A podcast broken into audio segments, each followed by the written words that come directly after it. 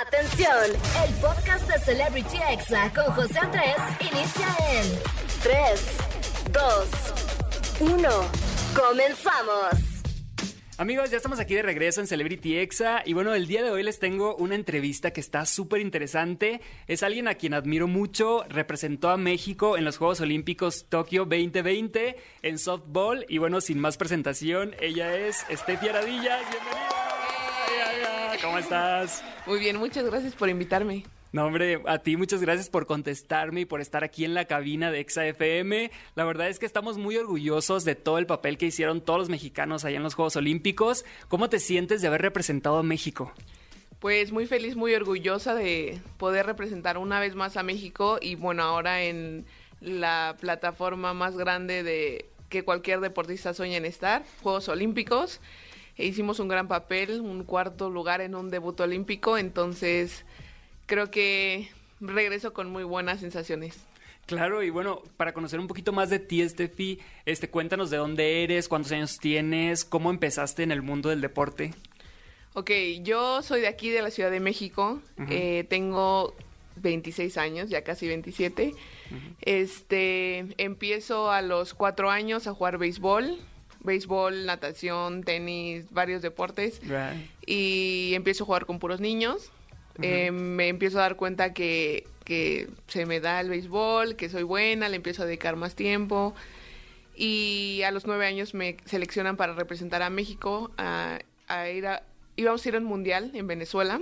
Ujú. Este, quedo en la selección. Días después le dicen a mis papás que no puedo ir porque soy mujer y el béisbol es un deporte de hombres. Wow. Y este, pues ese día tomo la decisión de cambiarme de deporte al softball. Muy, que son muy, muy parecidos, pero, Con más oportunidades. pero con más oportunidades ya con mujeres. Y este, y con la idea de representar a México en un mundial algún día. Wow, pues mira, esa idea que en su momento fue un sueño ya se convirtió en una realidad. Y bueno, la verdad es que sí, hicieron un gran papel en estos Juegos Olímpicos, todos los mexicanos que fueron. ¿Y en qué momento te dicen, Steffi, vas a ir a Tokio 2020? ¿Fuiste seleccionada? ¿En qué momento te dan esa noticia? Pues no fue hasta. Híjole, creo que el último corte fue cuando estábamos en Florida, que fue a unas semanas de irnos a Tokio. Todavía hasta Wow. ese entonces éramos 18. Hubo un último corte de tres personas y pues bueno, quedando bien en, en las estadísticas y demás, nos dan la noticia de que éramos las 15 que íbamos a ir a Tokio y, y pues ya emocionada y, y regresar a casa, cambiar maletas e irnos a Tokio. Wow, la verdad es que no puedo imaginar como esa, esa emoción, esos nervios. También me imagino que te estabas cuidando muchísimo del COVID. Y bueno, en estas Olimpiadas, pues muchos deportistas mexicanos se hicieron TikTokers. ¿Cuántos seguidores tenías tú antes de irte a Juegos Olímpicos? Mira, tan claro como que no tengo ni idea cuántos tenía antes porque ni, lo, ni utilizaba la plataforma. Ok. O sea, había subido un par de videos haciendo ejercicio, dos o tres videos. Este, pero con la intención nada más de compartir lo que estaba viviendo.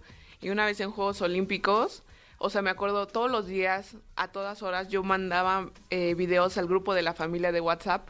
Entonces era de que familiares, ya desperté y hoy voy a hacer la prueba y voy a desayunar esto y miren lo que estoy probando de comida y no sé qué. Y todos los días era eso, o sea, en. Japón. Entonces, hubo un día que nos agarró una lluvia intensa en uno de los partidos de práctica y pues se me ocurrió grabar. Entonces, este, me puse ahí en la lluvia, no ya ya se había cancelado el juego, ya hasta mañana, entonces me puse en la lluvia y yo así de que estamos aquí en Onomichi, Japón, el equipo de softball preparándonos para los Juegos Olímpicos, pero hay una lluvia intensa, cielo cerrado, bla bla bla. Este, y en el Inter, uno de mis coches se le hizo muy chistoso aventarme agua así en la cara mientras yo grababa. Entonces yo estaba botada de la risa y así ya acabé como, hasta aquí mi reporte, Joaquín. y ya, y ese fue el primer video que empezó a tener como, Ajá, como más vistas. Y ahorita ya tienes 650 mil seguidores, o sea, ya vas rumbo al millón. La verdad es que tus videos fueron muy informativos, también muy turísticos. Vivimos a través de ti la experiencia de estar ahí cuando veía que estabas ahí escupiendo para tu prueba del COVID, o sea, toda esa experiencia que pudimos a lo mejor y nunca lo hubiéramos visto si no hubiera sido por los por los deportistas que empezaron a hacer contenido, ¿no? Porque los reportajes en las televisoras pues son como más eh, profesionales o no, no muestran todo lo que es la experiencia ¿Qué es lo más bonito que te llevas de Tokio 2020? Justo fue disfrutar el camino de, o sea, todo el camino, todo lo que me llevó a estar en Juegos Olímpicos y todo lo que maduré y lo que aprendí y que tuve la oportunidad de disfrutar Juegos Olímpicos, no sufrirlo, no ni mucho menos agradecer y disfrutar porque ya el trabajo ya estaba hecho. Entonces, ese proceso creo que me dejó muchísimos aprendizajes. Wow, oye, y se hizo una polémica un poquito fuerte con el equipo de softball de México bueno, salió ahí unos tweets de que habían, algunas integrantes habían tirado los uniformes, eh, pues que tenían en la bandera, que decía México y todo eso. Yo te lo juro que desde que vi la noticia dije, no creo que Steffi lo haya hecho, o sea, porque yo te seguía obviamente en TikTok y pues sabía que estabas como muy orgullosa de nuestro país y de representar a México yo dije, no creo que Steffi los haya tirado. Y ya que veo tu TikTok diciendo, aquí están todos mis uniformes, así como diciendo, yo no fui, yo no los tiré. ¿Qué pasó con tus otras compañeras? Que bueno, también nos enteramos que no eran mexicanas, ¿no? Pues sabes que fue pues un momento muy raro, o sea, claro que nunca habíamos recibido tantos mensajes de odio, o sea, ¿sabes? O sea, sí nos llegaron muchísimos y muchísimos mensajes y ese día que salieron las noticias, había gente que me escribía que, que no conozco y que me y que me defendía y que me decía es que no ella no no sé qué y había otra gente que decía es que como lo que acabas de decir es que Steffi no y no sé qué y otra gente que me decía es que defiéndete por favor y yo o sea eran tantos y tantos los mensajes que recibía yo que, que no sabía ni qué hacer ni, ni sabía qué pasaba para empezar y, y sí, lo único que hice fue, bueno, yo soy como casi acumuladora de uniformes, entonces tengo desde mi primer llamado a, mi primera concentración con la, con la selección de México. Entonces me gusta tener eso, ese tipo de recuerdos, este, y pues obviamente que Juegos Olímpicos no iba a ser la excepción. ¿Y por qué? O sea, es una pregunta que supongo que ya te han hecho demasiado en todos los medios de comunicación, pero ¿por qué de un equipo de softball completo, porque tú eres la única mexicana? O sea, ¿cómo, cómo llegan a decidir o a elegir a puras extranjeras? Yo igual entendería que fuera, por ejemplo, un 80% extranjeros y digo, 80% mexicanos y 20 extranjeros, pero ¿por qué tantos extranjeros? Fíjate que conmigo pasó algo como muy curioso que como que me aposaron a mí a un proyecto de largo plazo. Este, yo llevo ya 11 años con la selección mexicana. Entré cuando tenía 15 años. Y sí fue como una apuesta, pues como una moneda al aire de que yo le apuesto a esta niña que en unos años nos va a traer estos frutos. y, y al principio, claro que era como fogueo y ver qué tal y todo. Y 11 años después estoy en Juegos Olímpicos, ¿no? Sí. Entonces también fue como, pues sí, o sea, un, una apuesta que hizo el presidente de la federación, en ese entonces era director de selecciones, que era el que armaba la selección. Y este, y así como yo había varios proyectos, algunos se dieron, algunas jugadoras se dieron, algunas otras no. Pero es algo que agradezco hoy en día, que hayan tenido esa visión, que a lo mejor yo en ese momento no sabía lo lejos que podía llegar, ¿me explico? Porque a los 15 años pues claro, te diviertes y, disfrutas y eso, pero ellos tenían otra visión completamente diferente de a dónde quiero que esta niña llegue. Entonces eso es algo que agradezco y claro que ha sido constancia, disciplina. Este, han pasado muchísimas compañeras este, en la selección que me han enseñado muchísimas cosas, pero al final el equipo que llevamos eh, fue ha sido el equipo más fuerte que, ha tenido México en toda la historia. Esperemos que así sea cada año, ¿no? Que cada equipo este, que representa a México cada año sea más fuerte que el anterior. ¿Y cómo reaccionaron tus compañeras cuando pasó toda esta polémica de los uniformes, que las atacaron mucho? Este, ¿cómo, cómo lo sintieron ellas todo este escándalo?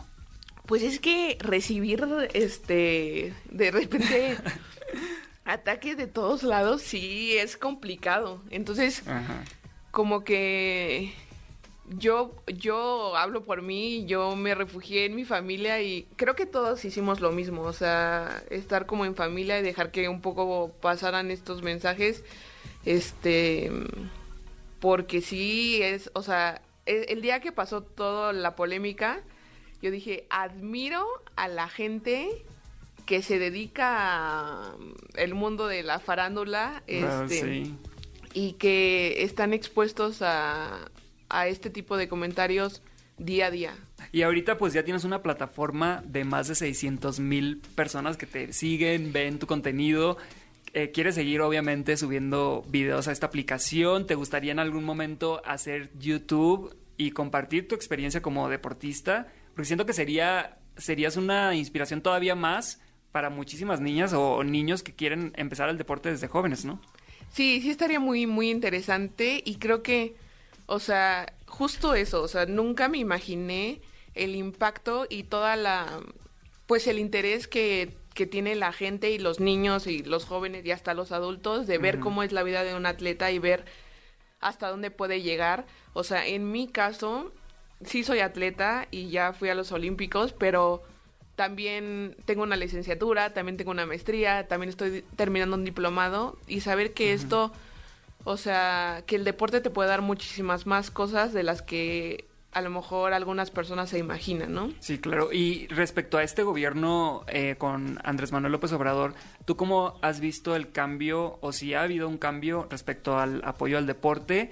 Y bueno, también te quería preguntar tu opinión sobre lo que comentó Andrés Manuel, que van a apostar más al deporte, pero que los resultados no se van a ver instantáneamente, que van a durar a lo mejor y eh, en unos 20 años ya se van a poder cosechar lo que se siembre. ¿Qué opinas de esto?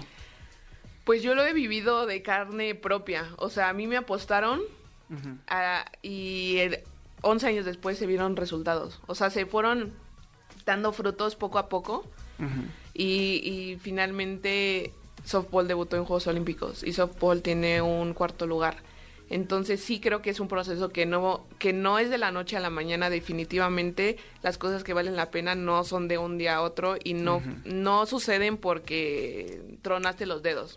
Exacto. Entonces, y yo puedo hablar por mi disciplina y tuvimos una preparación excepcional, o sea, con el apoyo claramente de la CONADE y, y de, y de la directora Ana Gabriela Guevara, o sea, tuvimos una preparación desde que íbamos a clasificar a Juegos Olímpicos. Este, tuvimos una gira de tres meses en la liga profesional que nunca se había participado en una liga profesional tres meses juntas, nunca habíamos estado tanto tiempo juntas, este, y se da la clasificación histórica a Juegos Olímpicos. Pues muchas gracias por esta entrevista, de verdad que me siento muy contento de conocerte, de entrevistarte. Y bueno, nada más para cerrar, ¿cómo era dormir en esas camas de cartón que fueron tan polémicas, que decían que eran antisexo, que era, o sea, como si no hubiera otras opciones, ¿no? O sea, está un poquito raro. ¿Cómo, cómo era dormir en estas camas? Pues no, nada, nada extraño. O sea, yo sí cuando subí mi TikTok que brinco en las camas dije, chin, me voy a meter en problemas porque me van a decir por qué estaba brincando en las O sea, camas. imagínate que hubiera pasado si lo hubieras roto. así. Imagina, no, viral. Tú durmiendo en el Este, piso en los Juegos Olímpicos. Sí, pero, pero resulta que después el comité organizador agradeció a los atletas que habían hecho esos videos como prueba de que las camas eran resistentes, Ajá. ¿no? Entonces dije, uff, me salvé. Pero no, o sea, bastante cómodo, las almohadas también bastante bien, este, o sea, muy, muy normal. Y bueno, lo que sí había en, en de esos colchones, Ajá. te podías ir a hacer un estudio este de cómo estaba tu espalda y cómo es tu fisionomía y te recomendaban que cómo podías organizar los colchones. El colchón se dividía en tres. Entonces, había una sección, como un tercio era firme, un tercio era moderado y un tercio era como blandito. Entonces, de, de acuerdo a tu postura y a lo que quisieras lograr, ellos te sugerían cómo acomodar esas piezas para que tuvieras un mejor descanso. Entonces, imagínate cómo dormíamos. O sea, tecnología de Japón. Claro. y aquí nosotros en un colchón ahí nomás, ¿no? Así de, de Electra.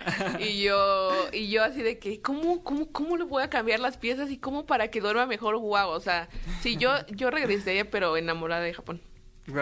Espero algún día ir pronto. Y de verdad, Steffi, gracias por compartir todo lo que compartiste en redes sociales, porque pues pudimos vivirlo contigo de una manera muy especial, ¿no? Eh, creo que es las primeras los primeros Juegos Olímpicos, que lo vivimos tan cerca con las redes sociales, que estamos ahí viendo al momento las publicaciones de los deportistas. Y pues muchísimas gracias por esta entrevista. Muchas gracias por invitarme. No, de nada. Amigos, vamos con más música y no le cambien porque regreso en minutos con la recomendación del día. Este fue el podcast de Celebrity Exa con José Andrés.